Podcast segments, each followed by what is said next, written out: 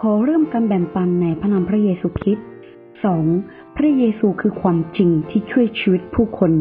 คำว่าความจริงสามารถพูดได้ว่าใช้ได้ในระดับสากล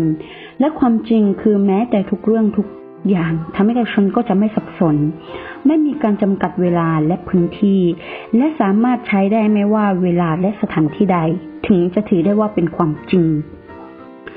ความจริงคือสิ่งที่ต่อให้เวลาล่วงเลยไปนานแค่ไหน ยุคสมัยเปลี่ยนไปมากเท่าไหร่ ก็ยังเป็นความจริงอยู่ ส่วนหลักคำสอนของมนุษย์นั้นก็เปลี่ยนแปลงไปตามกันเวลาและสถานที่ เปลี่ยนไปตามยุคสมัย ด้วยเหตุนนี้มีเพียงพระชนะของพระเจ้าเท่านั้นที่จะคงอยู่ตลอดไปเป็นนิจและมีค่าควรแก่ความจริง ในลูกาบทที่ 21 ข้อที่ 33 1 เปโตรบทที่ 1 ข้อที่ 25 ยอห์นบทที่ 17 ข้อที่ 17 อัครสาวกยอนเป็นพยานว่าพระเยซูเป็นความจริงและกล่าวว่าพระวทะทรงกลายเป็นเนื้อหนัง และทรงดำรงอยู่ท่ามกลางเรา เปี่ยมด้วยพระคุณและความจริง ยอห์นบทที่หนึ่งข้อที่สิบสี่คือว่าเราได้ทำบัญญัตินั้นมาทางโมเสส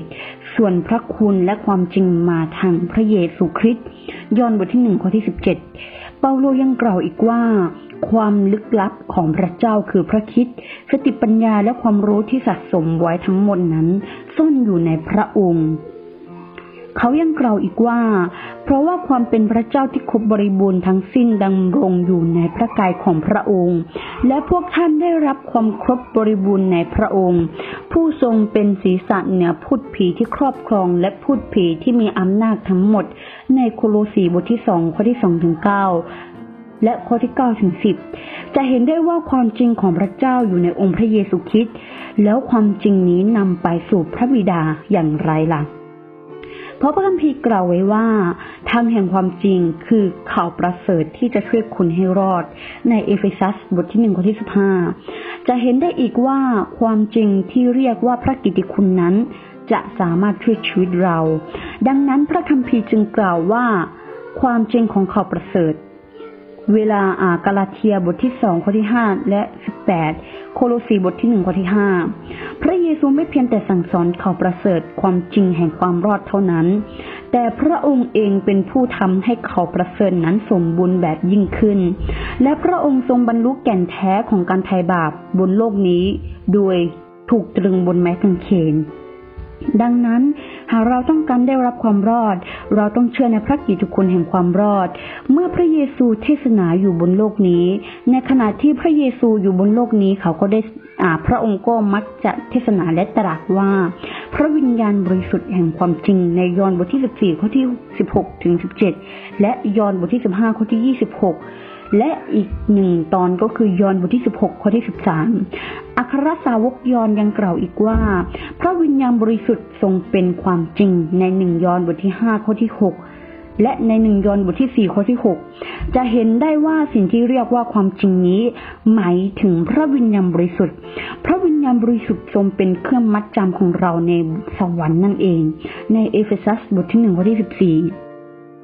หากเราปราศอาปราศจากพระวิญญาณบริสุทธิ์นี้ เราก็ไม่ได้เป็น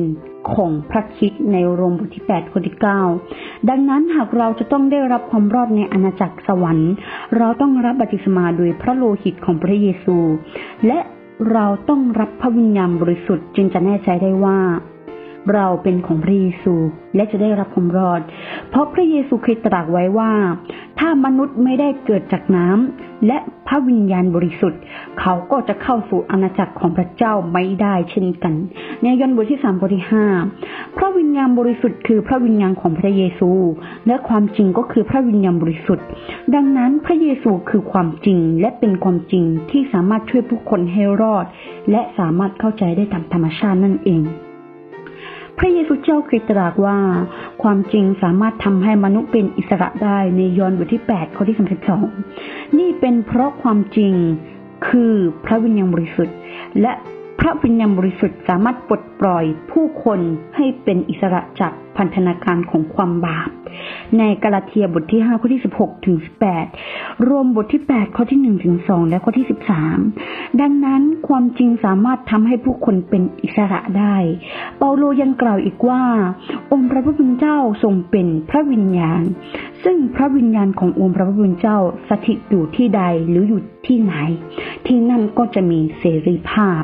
ในสองโครินธ์บทที่3ข้อที่ 17 เขายังกล่าวอีกว่า พระคิดทรงปลดปล่อยเราให้เป็นอิสระ และทรงปลดปล่อยเราให้เป็นไทย ในกาลาเทียบทที่5ข้อที่หนึ่งความจริงของพระเยซูสามารถปลดปล่อยผู้คนจากความบาป และสามารถทำให้เราเข้าสู่อาณาจักรแห่งสวรรค์ได้ทางของพระเจ้านั้นคือความจริง เรียกอีกอย่างว่าวิถีแห่งความวิถีแห่งชีวิต เพราะอัครสาวกยอนกล่าวว่า เราขอแจ้งเกี่ยวกับสิ่งที่มีมาตั้งแต่ปฐมกาล ซึ่งเราได้ยินและได้เห็นกับตา ได้พินิจดูและจับต้องด้วยมือของเรานั้น คือพระวาทะแห่งชีวิตในหนึ่งยอนบทที่หนึ่งข้อที่หนึ่งเปาโลยังกล่าวอีกว่า ในยุคนี้ของพวกคุณเหมือนปรากฏเป็นแสงสว่างส่องให้เห็นพระวจนะแห่งชีวิต เพื่อว่าในวันของพระคริสต์ข้าพเจ้าจะได้อวดว่าข้าพเจ้าไม่ได้วิ่งแข่งโดยเปล่าประโยชน์ หรือตรากตรำโดยเปล่าประโยชน์ในฟิลิปปีบทที่สองข้อที่สิบหก นอกจากนี้ยังมีการพูดถ้อยคำแห่งชีวิตในหนังสือกิจการ กิจการบทที่สองข้อที่ยี่สิบแปดกิจการบทที่ห้าข้อที่ยี่สิบวิถีชีวิตที่กล่าวถึงในข้อความเหล่านี้ เป็นวิถีที่ทำให้ผู้คนมีชีวิต นั่นคือข่าวประเสริฐแห่งความรอดกล่าวอีกในหนึ่งว่า เป็นทางของพระเจ้า ความจริง ดังนั้นจะเห็นได้ว่า ความจริงคือวิถีแห่งชีวิตนิรันดร์ที่สามารถช่วยเราได้นั่นเอง วันนี้ดิฉันขอแบ่งปันข้อพระคัมภีร์ในอ่านเรื่องของทางถือเท่านี้ ขอขึ้นสง่าราศีแด่องค์พระผู้เป็นเจ้าผู้อยู่บนฟ้าสวรรค์ และขอให้พระคุณสันติสุขจงดำรงอยู่กับท่านกระทุมทุกคน อาเมน